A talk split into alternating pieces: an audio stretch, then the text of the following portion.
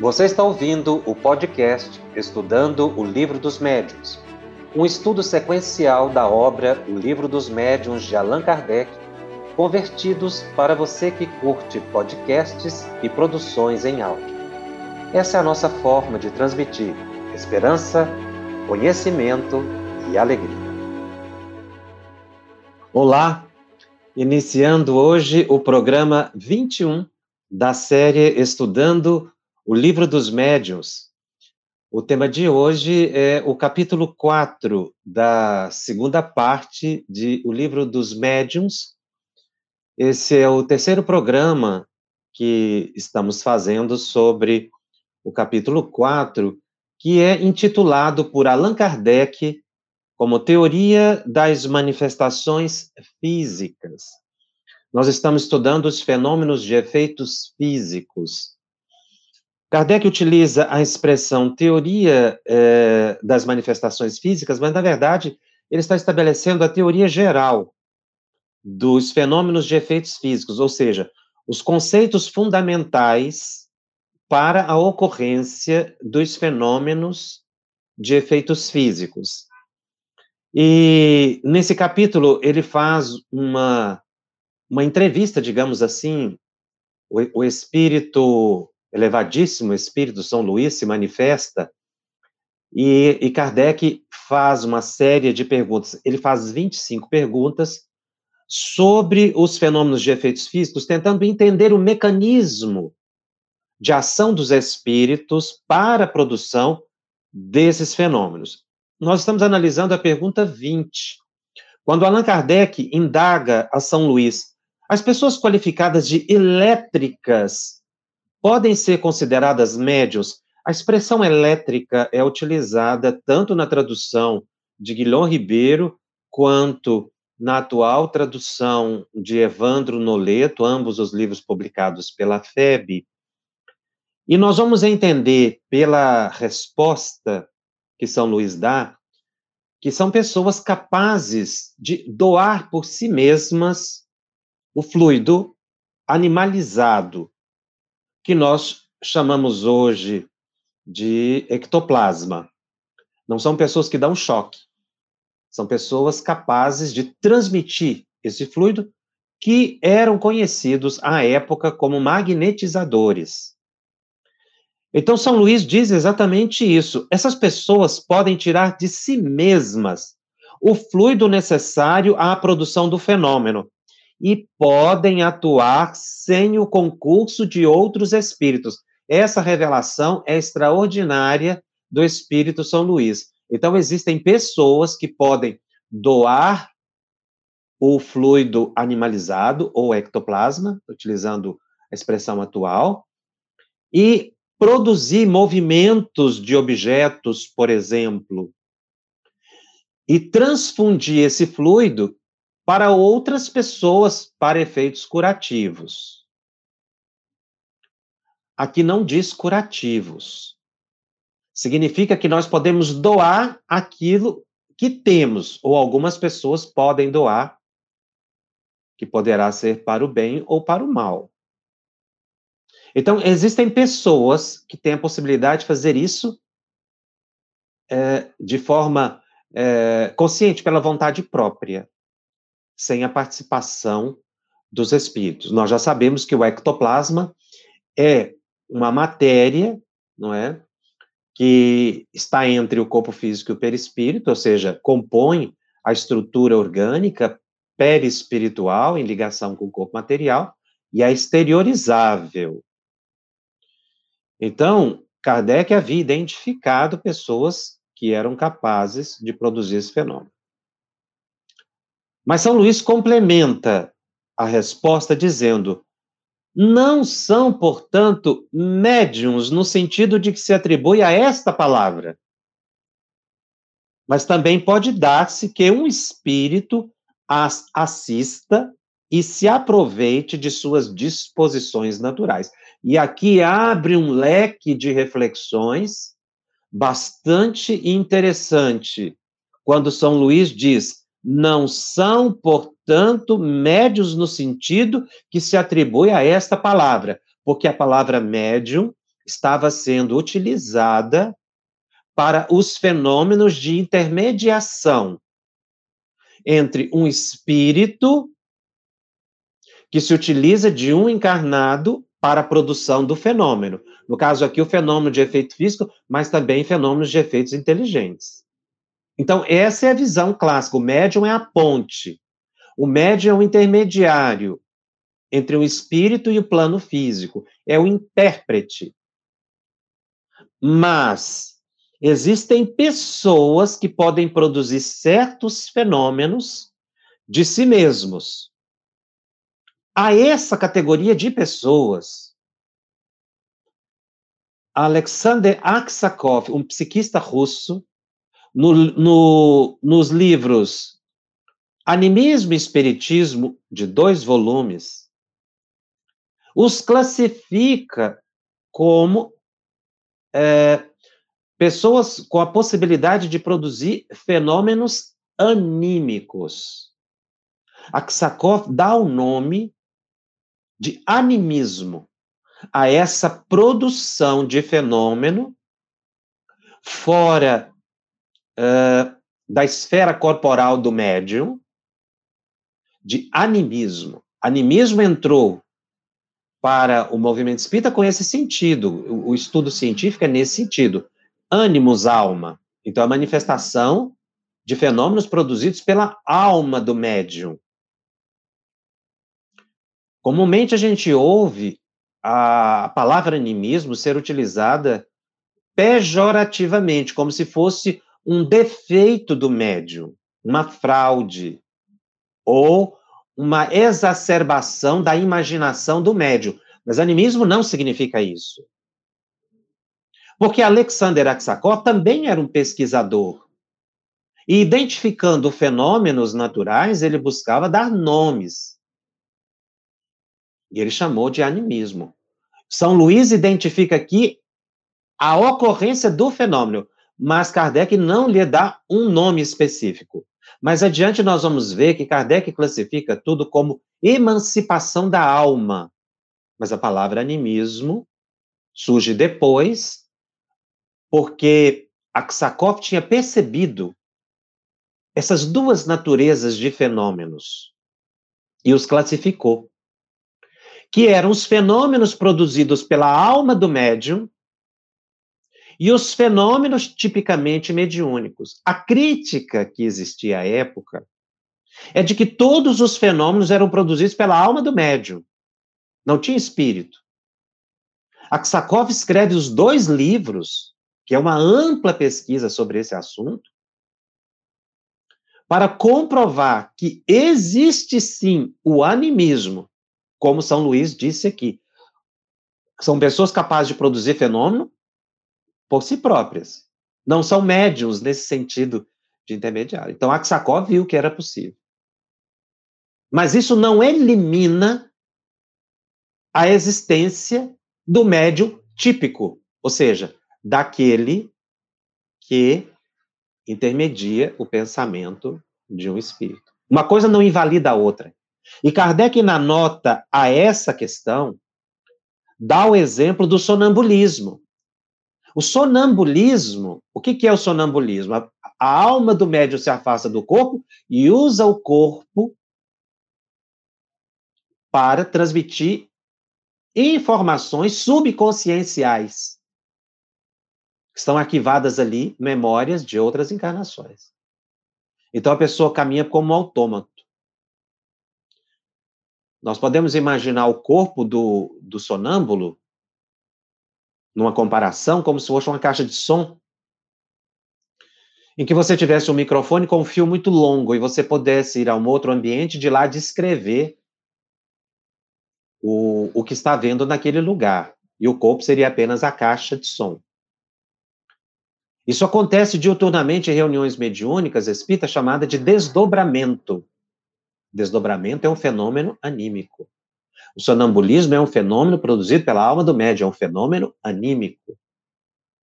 Então, aqui no livro dos médios, nós temos a primeira referência direta à existência dos fenômenos anímicos, não com essa palavra, porque ela foi cunhada por Aksakov, de ânimos alma, fenômenos produzidos pela alma do médio, ou seja, fora da esfera corporal do médio. Então, a materialização, os fenômenos de efeitos físicos, tecnicamente, por Aksakov, são fenômenos anímicos. Mas São Luís acrescenta algo muito importante. Embora a pessoa possa produzir esses fenômenos, não quer dizer que ela não possa ser auxiliada por espíritos. Então aí nós vamos ter o fenômeno misto, medianímico, em que o médium entra com o ectoplasma, que é a contribuição anímica, e o espírito entra com a contribuição dos fluidos espirituais, o fluido cósmico universal, tirado do ambiente, e também ectoplasma tirado das plantas e das águas, que também tem a possibilidade de liberação dessa matéria utilizada nos fenômenos de efeitos físicos. Mas Aksakov, no animismo e espiritismo, ao classificar a materialização, a telepatia, ele coloca como um fenômeno anímico. O que, repito, o que não quer dizer que não possa haver a participação de espírito, como nós estamos estudando, que São Luís dizendo que os espíritos é que produzem o fenômeno de efeito físico, aqui no capítulo é, é, que nós estamos é, em, em análise. Ou seja, o espírito se utiliza dos elementos orgânicos perispirituais do médio. Então, é um fenômeno misto. Eles podem existir separados, mas podem existir em conjunto. Separados, no sentido de que o espírito pode se utilizar do médio sem o médio saber. Nós vamos estudar isso mais adiante nos fenômenos espontâneos. Mas essa informação ela é importantíssima para nós estudantes da mediunidade, para percebermos que os fenômenos são mais complexos do que nós imaginamos. Os potenciais humanos são imensos. E não podemos ter, um, um, um, quando falamos de mediunidade, nós temos que ter uma visão mais ampla. Mediunidade no sentido de intermediar tudo que se refere ao metafísico para o físico. Ou seja, aquilo que vai além do físico. E que podem surgir aí duas naturezas de fenômenos.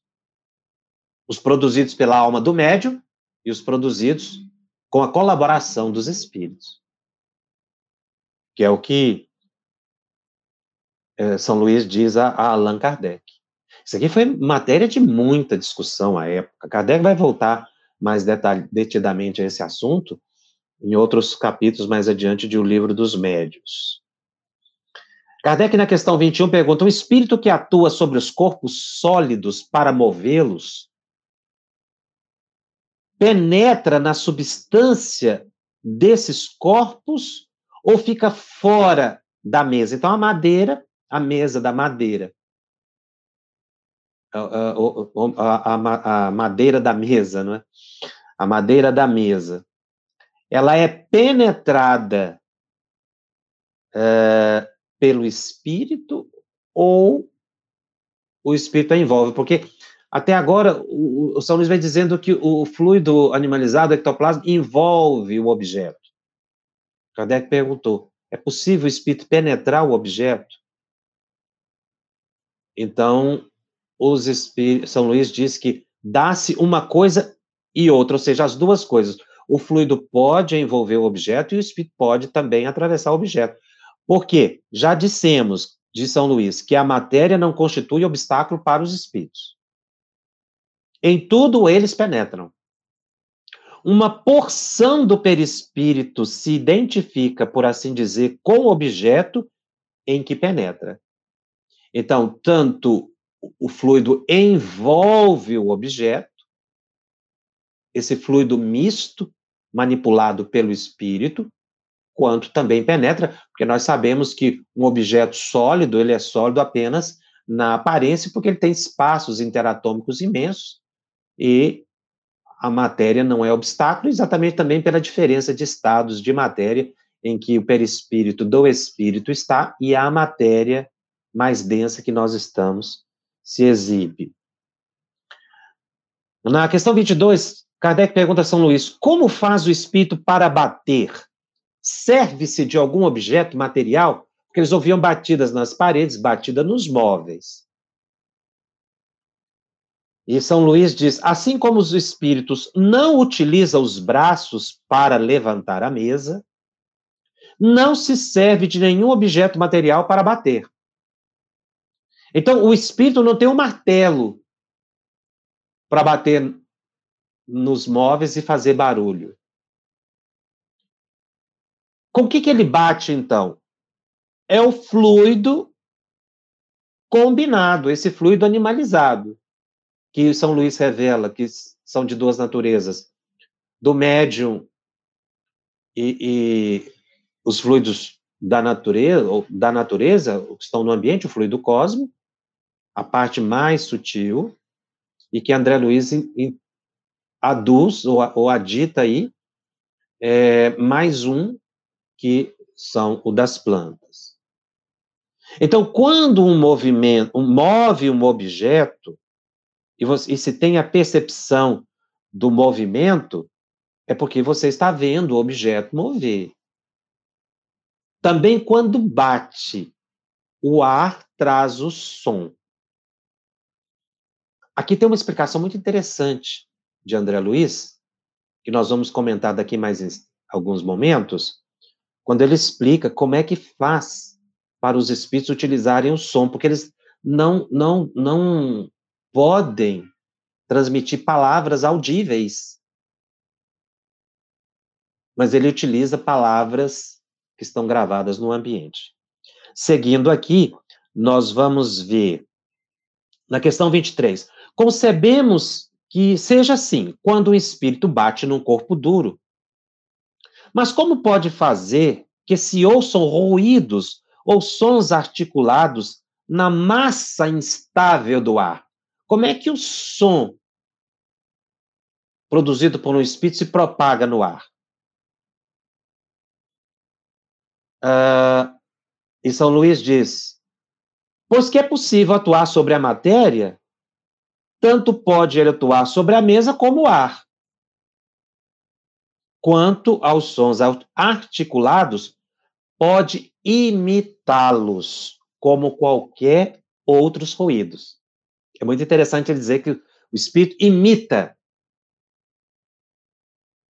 o som. Na verdade, segundo a explicação de André Luiz por Chico Xavier, no livro Missionários da Luz, nós, nós vamos ler daqui a pouco o trecho, e como isso ocorre, André Luiz diz que no ambiente ficam armazenados os sons das nossas palavras. Olha a irresponsabilidade daquilo que a gente fala. Fica gravado nos fluidos ambientes. E são essas palavras que os espíritos utilizam, esses sons que os espíritos utilizam para provocar não é, um ruído audível, uma batida na mesa. Ele não bateu na mesa com um objeto. Ele utilizou um fluido que causou o efeito auditivo. Porque ele utilizou um ruído que existe no ambiente. Por isso, São Luís diz aqui que é uma imitação, que na verdade não é a palavra do Espírito. É o ruído que está. Porque os fluidos armazenam as nossas imagens, memórias, ações e também as palavras. É um registro que fica no fluido cósmico universal. Na questão 24, Kardec pergunta a São Luís: Dizes que o espírito não se serve de suas mãos para deslocar a mesa. Então, o espírito não usa a mão.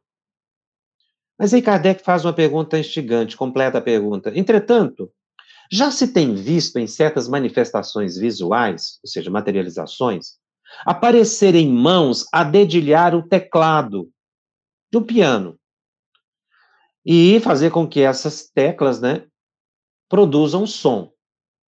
Nesse caso, o movimento das teclas não será devido, como que parece, a pressão dos dedos do espírito materializado, não é também direta e real essa pressão quando se faz sentir sobre nós, quando as mãos que a exercem deixam marcas na pele? Porque o, o, eles viam o piano, as teclas do piano movimentando e viam a mão sobre o piano, o espírito tocando o piano.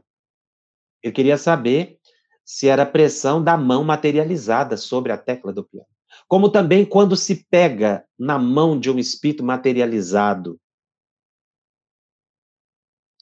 Porque eles cumprimentavam os espíritos, tocavam nos espíritos. O que está acontecendo nesse caso? Está se pegando em quê? Que matéria é essa, não é? O ectoplasma condensado, mas você está pegando na mão do espírito realmente? E aí, São Luís diz o seguinte: não podeis compreender a natureza dos espíritos, nem a maneira por que atuam, senão mediante comparações. Aliás, André Luiz, Manuel Filomeno de Miranda, eles usam muito comparações, porque dizem que existem palavras, não é? é no mundo espiritual que não tem correspondente no mundo físico. Ou seja, existem fenômenos que não, não dá para ser descrito completamente.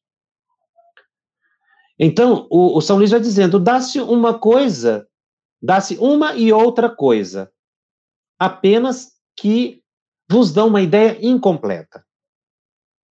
Errais sempre que quiserdes assimilar aos vossos processos que deles usam. Ou seja, quando eu tento materializar ou explicar pelo viés material a ação dos espíritos, eu erro porque a ideia fica incompleta. Não é bem isso que está acontecendo. E São Luís dá um exemplo do problema da tecla do piano. Já te não disse eu que o fluido do, do perispírito penetra a matéria e com ela se identifica e a anima de uma vida fictícia? Pois bem, quando o espírito põe o dedo sobre as teclas, realmente os põe e de fato movimenta. Porém, não é por meio da pressão muscular. Ele as anima, cada tecla, como faz com a mesa. E elas obedecem-lhe à vontade e se abaixam e tangem as cordas do piano. Então, o que, que acontece? Você está vendo ali um espírito tocar, a mão materializada realmente está tocando movimentando ali, você vai vendo as teclas subindo e baixando, e o som saindo. Mas não é com os músculos das mãos materializadas. É com o pensamento que o espírito faz as teclas se movimentarem, porque ele envolve o piano é, pelo ectoplasma. E aí pelo pensamento, ele faz as teclas subir e vai acompanhando ali com aquela mão materializada. Então você tem a impressão que é como uma mão humana, mas não, não houve movimento com a pressão da mão materializada, mas com o pensamento. Então, a, a, aliás, passa-se aqui, continua São Luís, um fato de difícil compreensão para vós. É que alguns espíritos tão pouco adiantados se encontram e em comparação com espíritos elevados, guardam as ilusões da vida terrena, que julgam atuar quando, assim como quando estavam no corpo físico. Então, São Luís está dizendo o seguinte: se você fizer essa pergunta para um espírito inferior, ele vai responder para você que é a mão dele que está tocando o piano. Porque nem, nem todo espírito sabe esse mecanismo que São Luís está explicando aqui para Kardec. Nem todo espírito estuda espiritismo. Não tem, às vezes, condições para isso. Né? Não conhece essas leis. Então, ele acha que está movimentando com a mão, mas ele, se, se, se for indagado, mas na verdade ele está movendo é pelo pensamento.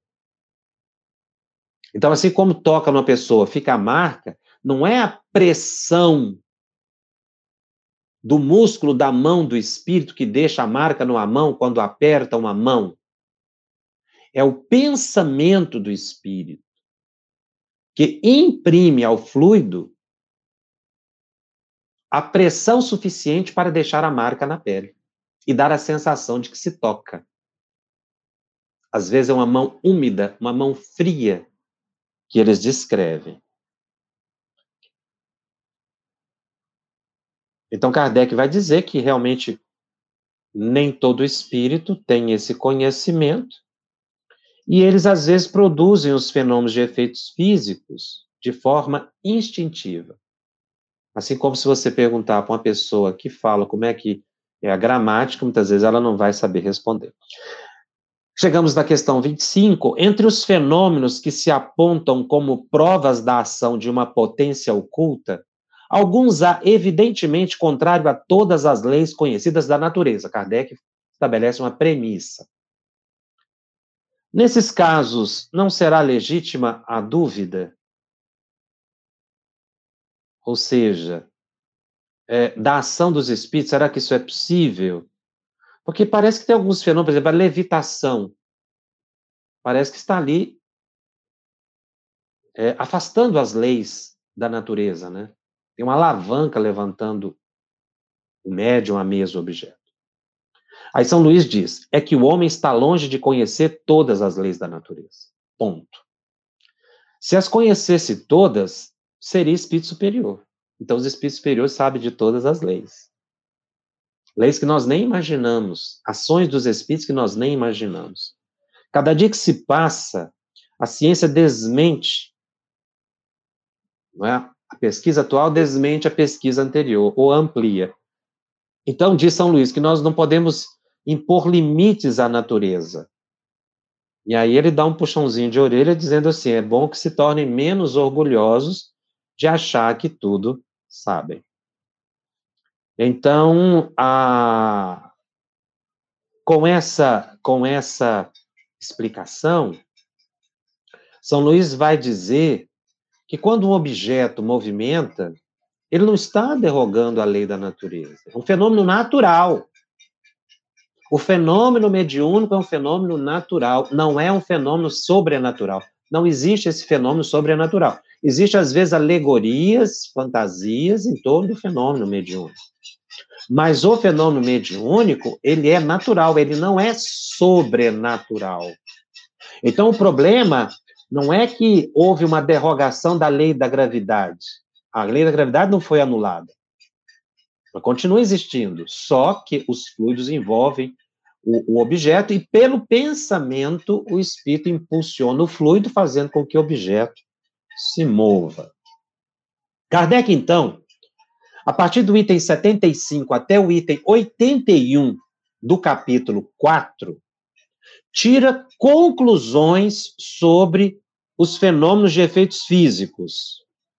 Ah, ou seja, ele estabelece algumas premissas, não é? Ou, ou, a, ou que, que efetivamente se concretiza a chamada teoria, porque ele estabelece as bases ou os pilares para a compreensão dos fenômenos de efeitos físicos. O primeiro que nós poderíamos destacar, e isso basta a leitura dos itens 75 a 81, que vocês vão perceber que essas são as ideias sínteses colocadas por Allan Kardec para não precisarmos aqui ler todos esses itens, uma vez que as premissas aqui colocadas por Kardec, que vão chegar à conclusão da possibilidade dos fenômenos de efeitos físicos, ficam bem claros. Então, a primeira coisa que Kardec coloca, o fluido universal, onde se contém o princípio da vida, é o agente principal das manifestações.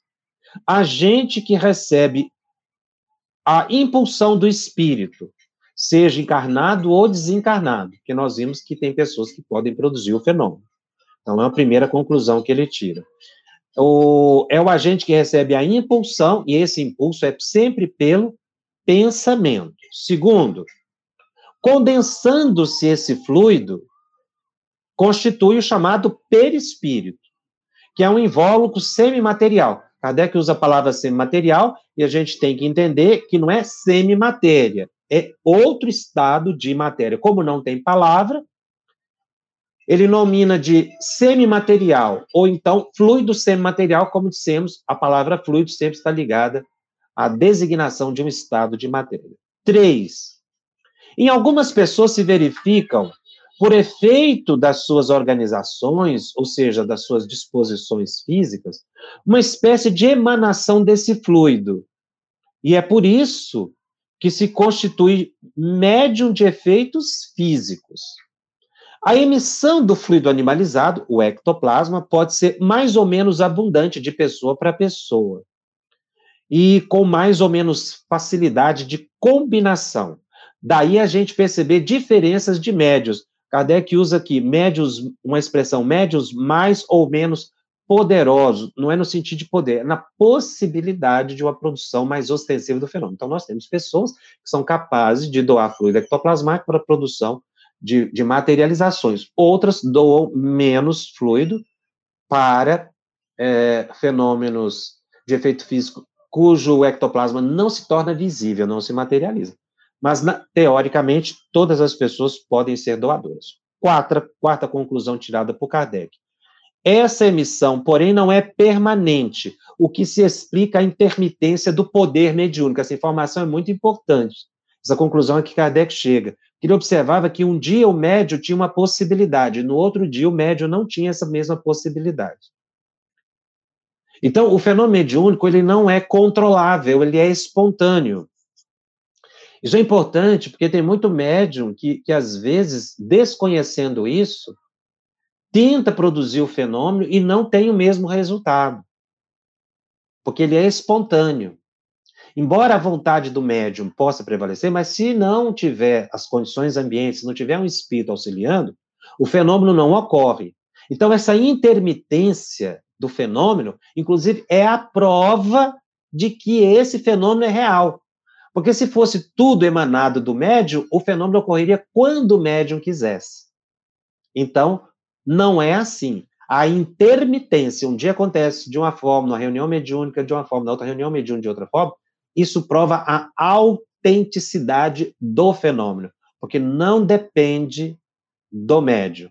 Assim é que quando nós vamos, por exemplo, na época, né, a gente via muito, e vê na atualidade também, médios que faziam shows para exibição da sua mediunidade, muitas vezes entravam para o caminho da fraude, porque eles não podiam garantir o resultado dada a intermitência do fenômeno mediúnico. Cinco, o pensamento, que não é senão o espírito encarnado, está unido ao corpo pelo perispírito e pode atuar sobre o e não pode atuar sobre o corpo sem o perispírito. Como não pode, não é, é movimentar um objeto, uma vara, sem o corpo. Então, o que que Kardec conclui? O pensamento é atributo do espírito. Mas, dada a sua natureza, ele precisa de um envoltório, de uma matéria, entre aspas, semimaterial, que o permite atuar sobre o corpo físico. Então, o, o espírito pensa. Então, eu penso em levantar minha mão. Eu pensei. Eu quem? Eu, espírito, pensei. Essa determinação de minha vontade atingiu o perispírito, que fez com que chegasse um comando aos meus nervos e assim meus músculos pudessem se movimentar e levantar a mão. Então, quem pensa, sente, quem determina é a, é a alma ou espírito. Sexta conclusão que Kardec chega: quando o espírito não está encarnado, ele precisa de um auxiliar estranho a ele. Esse auxiliar é o fluido, mediante o qual torna ele o objeto sobre é, que ele pretende atuar apto a lhe obedecer à impulsão da vontade. Então, o espírito, o desencarnado, precisa de fluidos animalizados ou ectoplásmicos para fazer mover o objeto. Ele não pode mover por si próprio, ele precisa de fluidos mais próximos da materialidade. Por isso é que, às vezes, espíritos inferiores mas, né, se prestam a esse serviço, né? E todo fenômeno de efeito físico, segundo Kardec, é produzido por espíritos inferiores. Não quer dizer que sejam maus. Mas espíritos, maus podem fazer. Sétimo, O espírito satura, por assim dizer, do seu fluido combinado com o do médium, e o objeto momentaneamente fica vivificado, ou seja, ele pode se movimentar. O objeto, obviamente, não tem vontade própria. Quando ele movimenta, ele obedece à vontade do espírito. Então, o espírito atua sempre através do fluido, não é com as mãos do espírito. Oito. Uma lei desconhecida é que promove, é o que permite a produção de todos esses fenômenos. Uma lei desconhecida. É, e aí ele faz uma observação: os negadores da possibilidade do fenômeno de efeito físico não podem alimentar a, a pretensão de conhecerem todas as leis da natureza.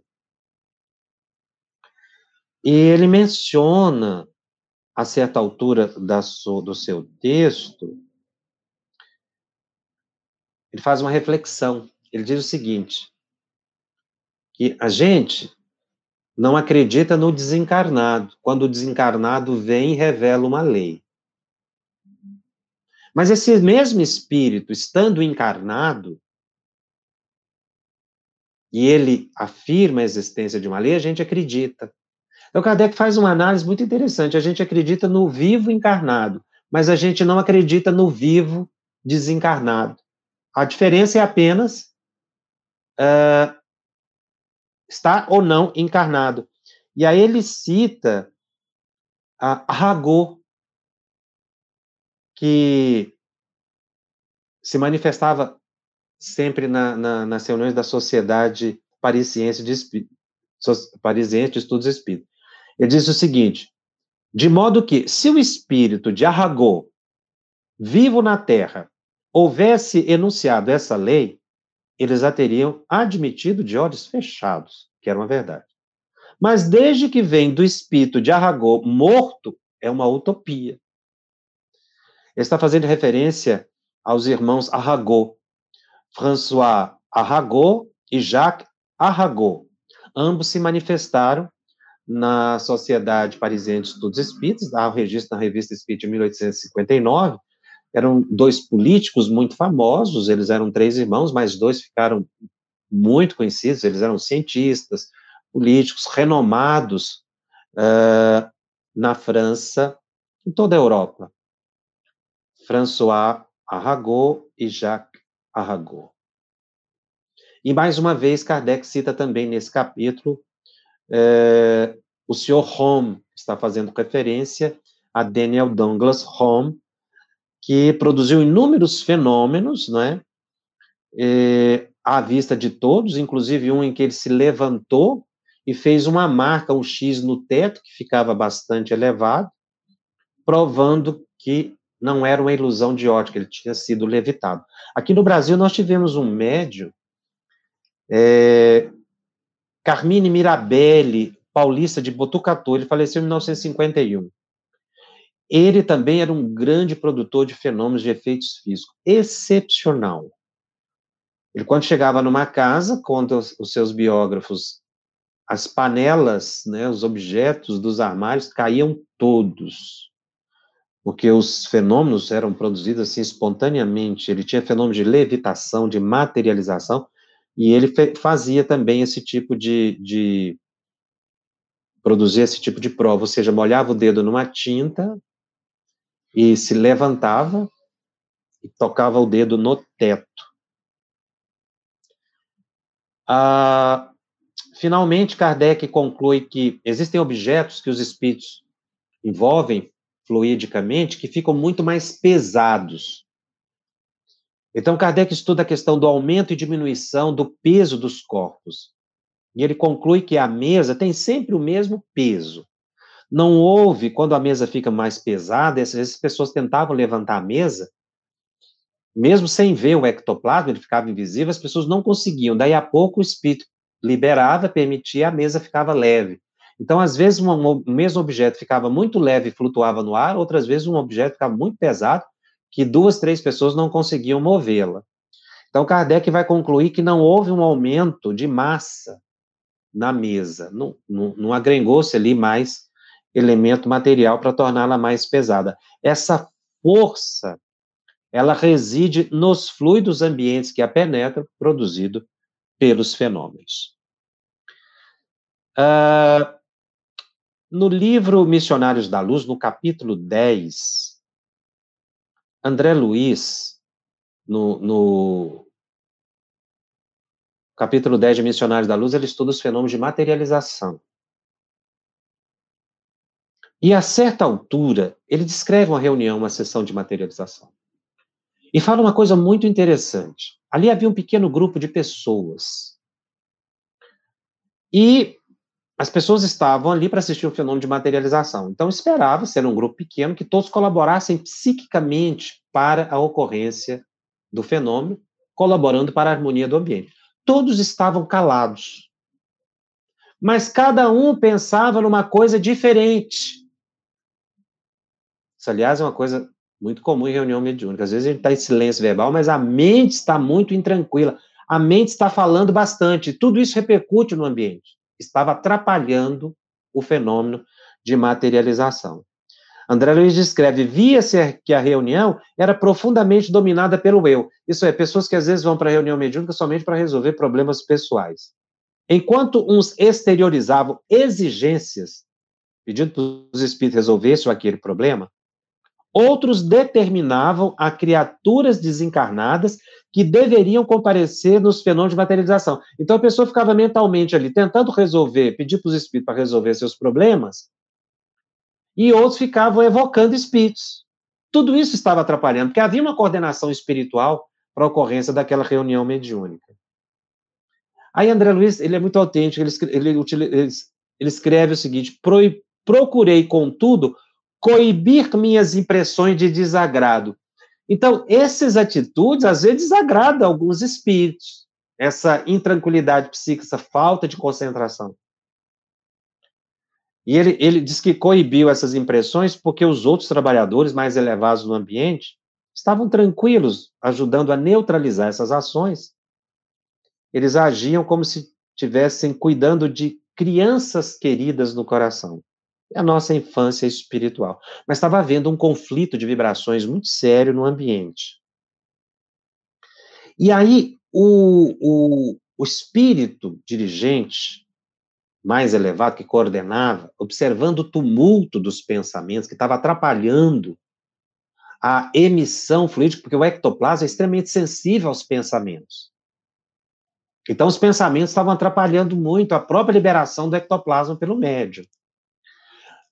André Luiz usa uma expressão muito interessante aqui para definir ectoplasma. Ele dá um outro nome. Kardec fala em fluido animalizado. Depois nós vamos ver a palavra ectoplasma no, no Tratado de Metapsíquica. E agora ele utiliza a expressão força nervosa.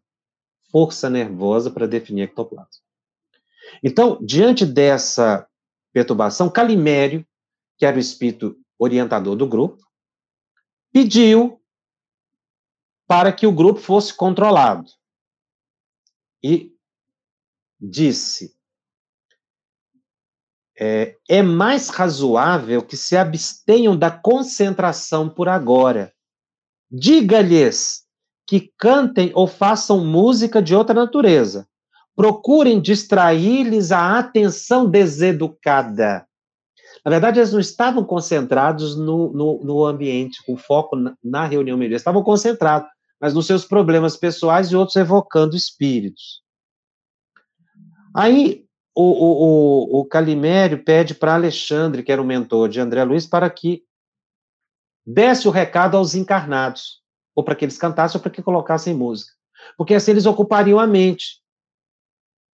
E não atrapalharia tanto o trabalho estava sendo realizado pelos espíritos de materialização, ou que ia acontecer daí a poucos instantes. Aí ocorre uma descrição excepcional do espírito Alexandre. André, falou Alexandre, improvisemos uma garganta ectoplásmica. Uma ga garganta ectoplásmica. André Luiz levou um susto com essa expressão, garganta ectoplásmica. Como é que faz isso? E aí Alexandre diz, olha, você não precisa inquietar-se, ou seja, fique tranquilo. Basta ajudar-me na mentalização das minúcias anatômicas do aparelho vocal. André Luiz era médico, conhecia bem a anatomia do, da, do aparelho vocal. E aí, o que que Alexandre faz? Ele pega um pouco do ectoplasma que já estava sendo liberado pelo médio. A força nervosa do médio é matéria plástica, profundamente sensível às nossas criações mentais. Então, Alexandre pegou uma pequena quantidade daqueles eflúvios leitosos, que é o ectoplasma, que nós sabemos sai da boca, narina, ouvidos, pelos poros, e, e ficou na mão como se ele estivesse manipulando um gesso líquido e ficou ali muito concentrado. Então, o Alexandre estava manipulando o ectoplasma, não é com a mão dele, era com o pensamento. Auxiliado por André Luiz, que também estava mentalizando as estruturas anatômicas de uma garganta física. Daí a pouco ele viu formar, ele diz: sob meus olhos atônitos, um delicado aparelho de formação no íntimo do esqueleto cartilaginoso, uma escultura com perfeição imensa de matéria ectoplasma. Ele chegou a ver os fios tenuíssimos das cordas vocais, ele viu a fenda glótica, ele era um aparelho fonador, a garganta ectoplásmica. E aí o que que Alexandre fez? Essa garganta foi formada ao influxo mental de Alexandre, como dissemos, era uma garganta irrepreensível.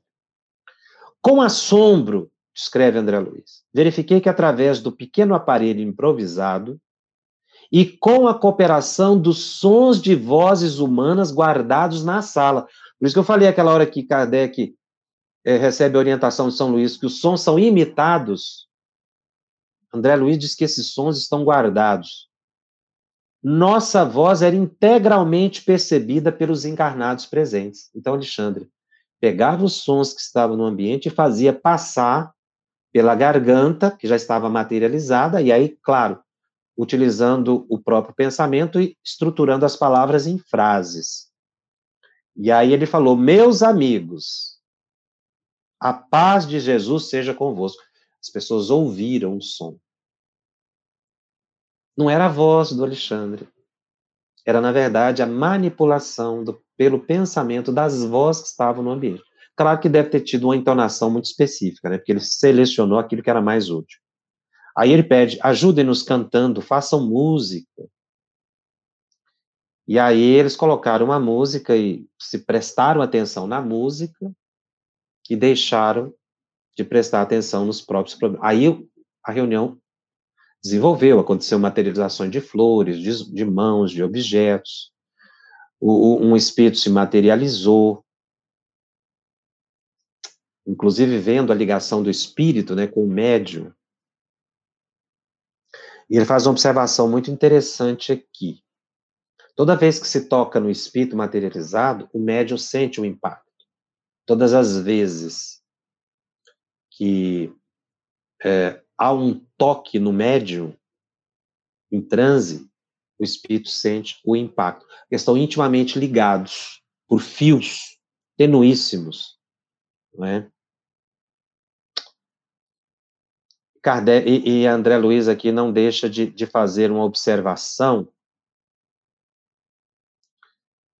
que esse serviço de, manipula de manipulação de fluido ectoplasmático, visível ou invisível, as reuniões de passe, de radiação, na reunião mediúnica cotidiana, nós estamos utilizando, meus irmãos, mais fluido ectoplasmático do que a gente imagina. Até mesmo uma simples conversação, dependendo da nossa disposição de ânimo, da nossa emoção, a gente libera fluidos.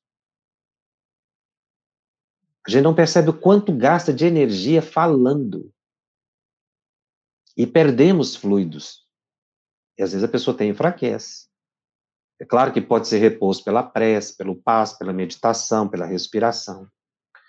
Então, André Luiz anota que esse serviço é de elevada responsabilidade.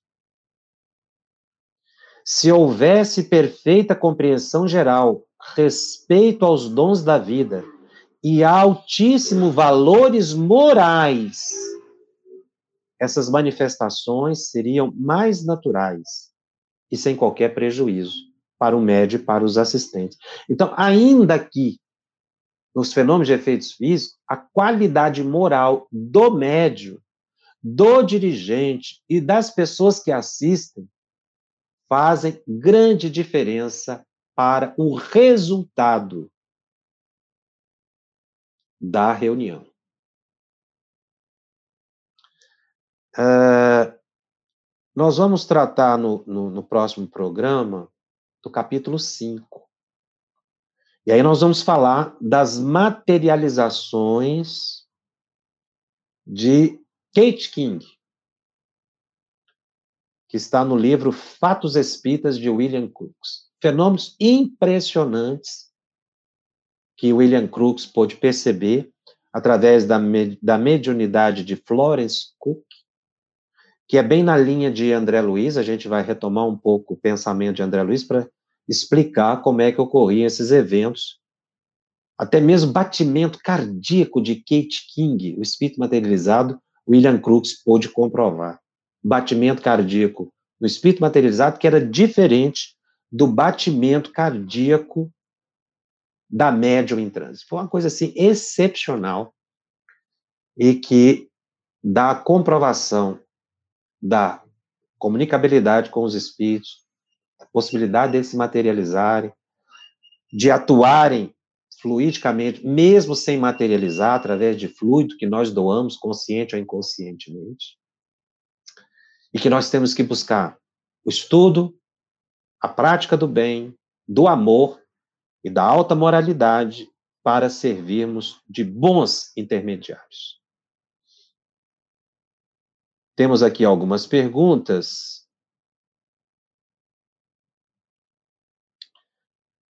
Ah, se Emerson Máximo nos pergunta, a fluidoterapia é um fenômeno medianímico? É um fenômeno medianímico.